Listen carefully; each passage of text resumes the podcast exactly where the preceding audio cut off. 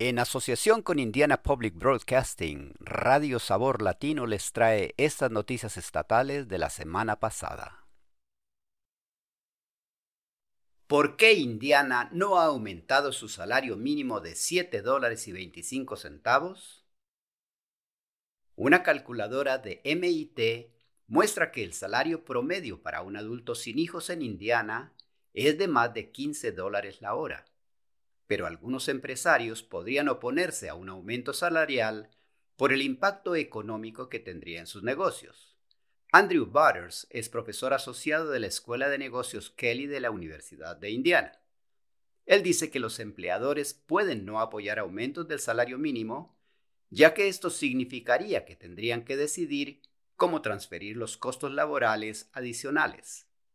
Butters afirma que los empleadores pueden asimilar estos costos o pasarlos a los consumidores. Butters dice, en la medida en que me resulte más caro contratar a los trabajadores que emplearé en mi restaurante o en mi cadena de supermercados, o para el caso en cualquier empresa en la que trabaje, puede que acabe pasando esos costos en unos precios más altos que en última instancia serán cargados a los consumidores finales. Butters añade que el mercado laboral es escaso y que muchos salarios ya están por encima de los aumentos propuestos del salario mínimo. Se presentaron argumentos en un caso en el que se alega que la ley discrimina el derecho a conducir de determinados inmigrantes.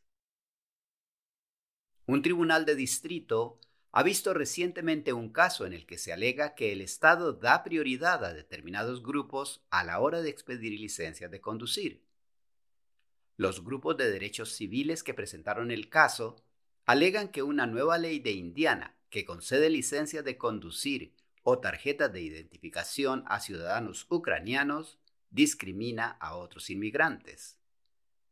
La ley permite a los ucranianos en libertad condicional humanitaria obtener licencia de conducir y tarjeta de identificación en Indiana.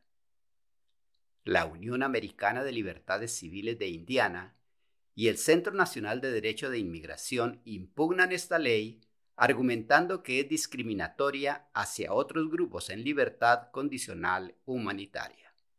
Jefferson Singular es un inmigrante haitiano que vive en Indiana. Dice que este caso le toca muy de cerca ya que no ha podido obtener la licencia de conducir mientras vivía en el estado.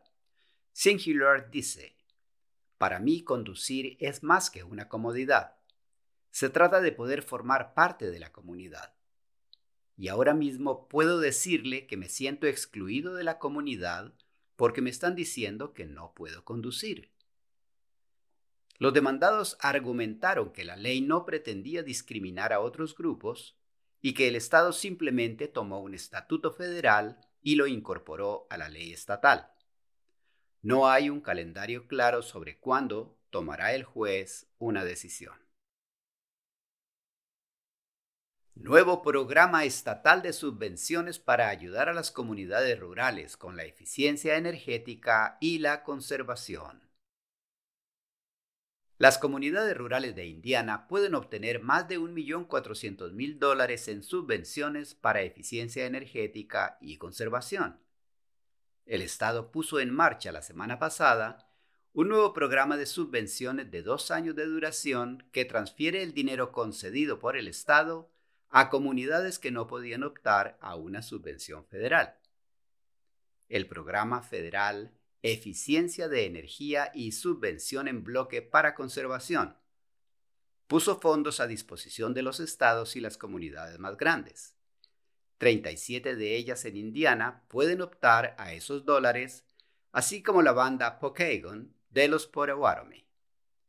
Ryan Hadley dirige la Oficina de Desarrollo Energético de Indiana afirma que el Estado transferirá su parte a las comunidades más pequeñas que no pudieron optar a las subvenciones originales.